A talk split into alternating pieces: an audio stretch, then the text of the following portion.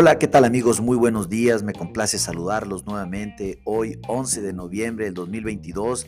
En un post más, hablemos de finanzas y de commodities con Cofimex. En esta ocasión platicaremos y daremos un overview de noticias más relevantes a nivel mundial, de tal manera que ustedes puedan tener una expectativa global de lo que acontece en el mundo de las finanzas en este momento.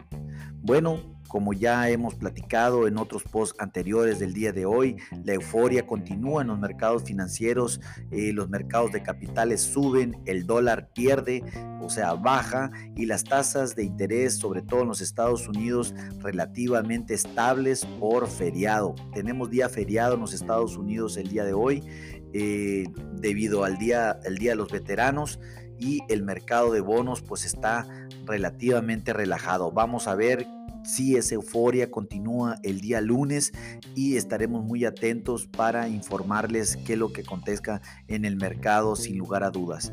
Algo importante en relación a Estados Unidos también, pues eh, el día de ayer eh, Twitter, esta gran plataforma, anunció que estaba preocupado, estaba preocupado sin lugar a dudas por el tema de eh, la actividad de negocio que tienen y si no hay una reducción de personal en el corto plazo, pues definitivamente podría afectar el desempeño y sobre todo el tema de ingresos por parte de la plataforma. Hay que ver cómo es, tiene un gran reto nuestro amigo Elon Musk aquí sin lugar a dudas de tal manera que eh, veremos cómo termina esta historia. El mercado de capitales, como lo comenté en los Estados Unidos, después de la gran, de, esa gran fuerza que tuvo el día de ayer, hoy pues solamente el mercado sube de manera global, el Standard Poor's un 0.5% y el Nasdaq un 0.40%.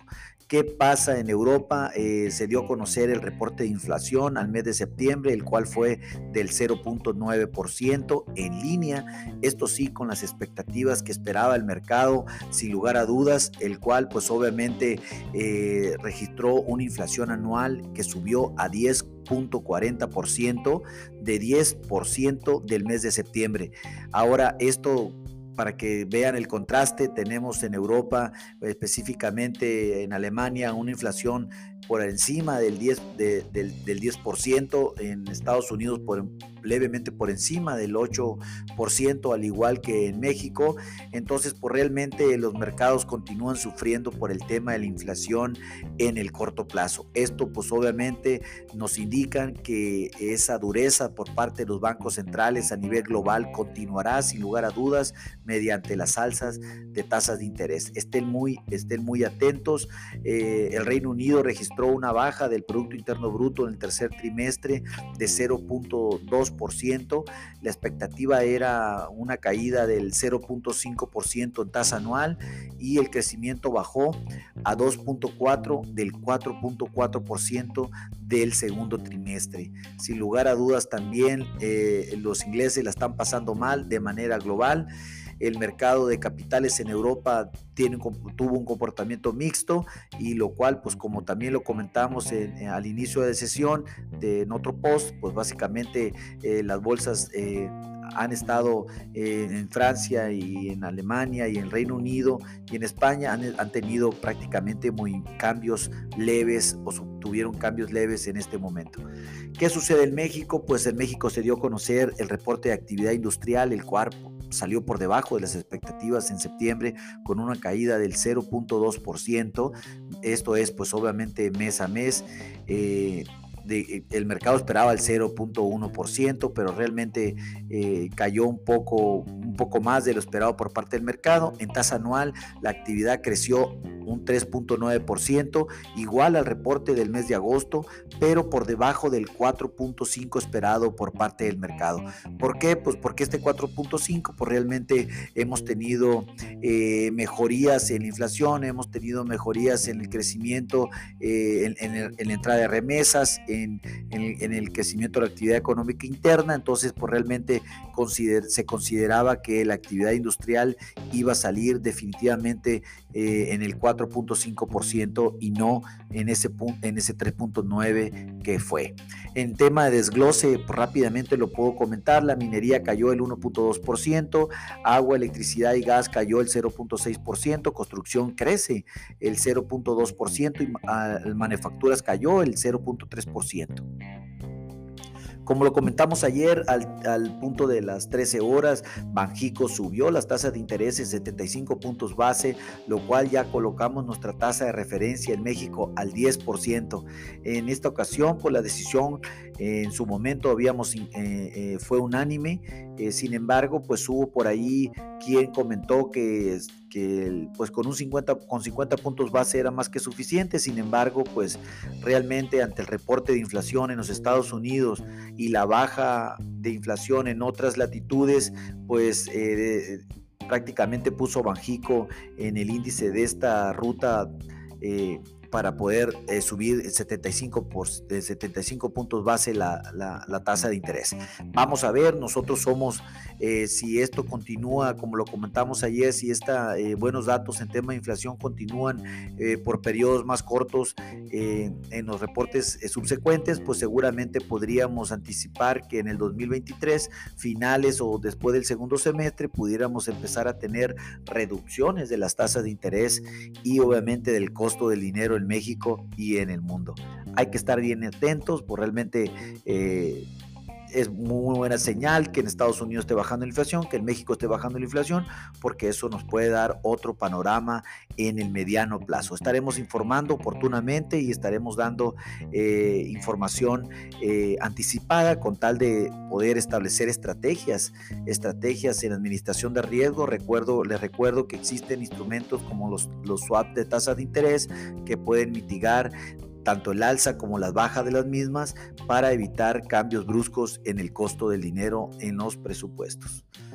Eh, les comento, pues eh, se, está llevando a cabo en este momento lo que vendría siendo eh, la reunión en, Egipto en, tema de la cumbre de la cumbre climática. Por allá va a andar nuestro querido Marcelo Ebrard nuestro secretario de Relaciones Exteriores representando a nuestro país. AMLO, pues sabemos que no, les no le gusta salir al exterior eh, y hacer política internacional. Para eso tiene Marcelo y por pues, realmente eh, el objetivo de Marcelo es brindar un claro ejemplo y un y una estrategia clara por parte de México en donde pues él tiene toda la intención de aumentar la producción de las energías limpias eh, rápidamente, lo cual pues sin lugar a dudas eh, eso es un, buen mensaje y seguro se lo hará saber a, John Kerry, eh, representante de Estados Unidos en este sector, que seguramente pues obviamente vamos a estar en toda la disposición de colaborar con ellos para un rápido crecimiento de este mercado. Interesante, la verdad, que, que, Brad lleve un mensaje así porque realmente si ustedes recordarán, meses atrás ah, habíamos tenido un serie datos ahí eh, contradictorios en términos de esta política por parte del gobierno de México.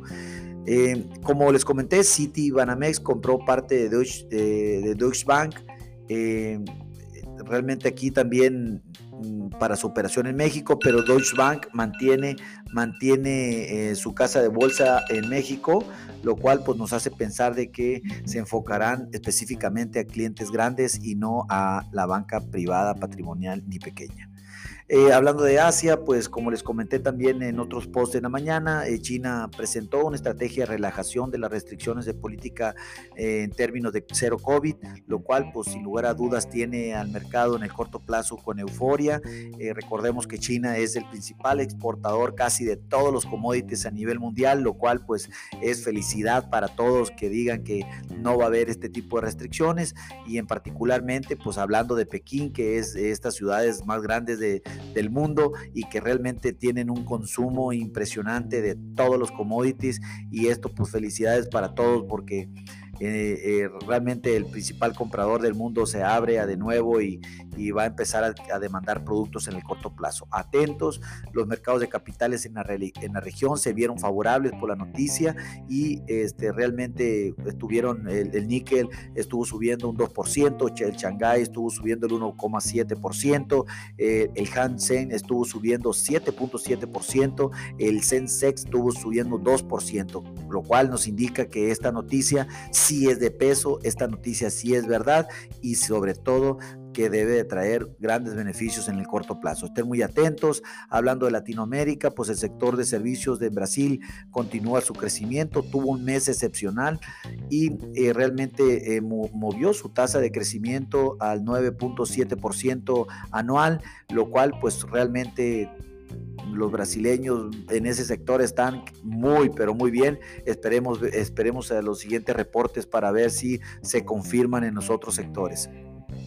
De manera general les comento que los bonos de los Estados Unidos, como les comenté, están demasiado tranquilos, sin cambios por día festivo. Eh, este día, como lo comentamos al principio de este post, por el día de festejo de los veteranos. Sin embargo, pues obviamente el bono a 10 años cerró en 3.85%, eh, una baja de 40 puntos base desde su máximo nivel y el bono 5 años cerró en 3.94% y el bono 2 años en 4.3%.